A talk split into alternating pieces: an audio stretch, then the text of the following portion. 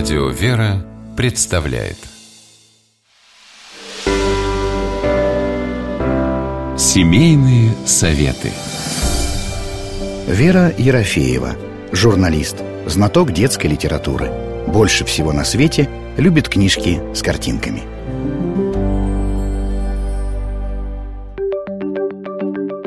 Кошки, собаки, лягушки, тритон, попугай и попавшая под колеса машины птица.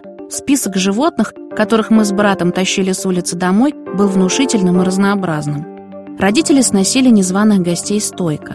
Но самой большой сложностью в жизни со всеми этими животными была даже не сама жизнь, а ее окончание. Со многими из них нужно было расстаться, вернуть их в естественную среду, домой. Нам как-то пришлось отдать прежним хозяевам подобранную на улице собаку, которая прожила у нас больше года. Мы узнали, что у нее есть другое имя и другой мальчик, который ее любил. Со временем пришлось выпустить на волю и выздоровевшего голубя. Именно об этом и книга признанного во всем мире акварелиста Геннадия Спирина «Марфа». Причем Спирин выступил в ней не только иллюстратором, но и автором текста. История эта автобиографическая – Жена художника и его маленький сын Илья как-то подобрали на улицу ворону с подбитым крылом. Птицу отнесли к ветеринару, а тот посоветовал усыпить ее, потому что надежды на выздоровление не было. Но маленький Илья не мог расстаться с птицей.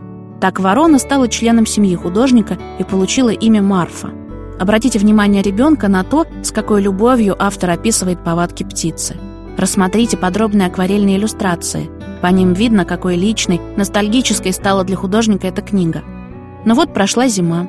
Птица оправилась, снова научилась летать и покинула гостеприимную семью. Конечно, Илья очень тосковал, но его великодушие было вознаграждено. Марфа вернулась и устроила свое гнездо прямо под окнами квартиры художника. Обсудите с малышом, почему разлука с вороной была неизбежна. Что стало бы с птицей, если бы она осталась жить с людьми? Каково было бы Илье ухаживать за вороной, зная, что ей тяжело в неволе? Объясните ребенку, что полюбить, принять часто бывает легче, чем отпустить. Но понимание, почему это нужно сделать, обозначение границы между заботой о тех, кого любишь, и заботой о своих чувствах может оказаться важнейшим уроком детства. Будьте великодушны к тем, кого любите. С вами была Вера Рафеева.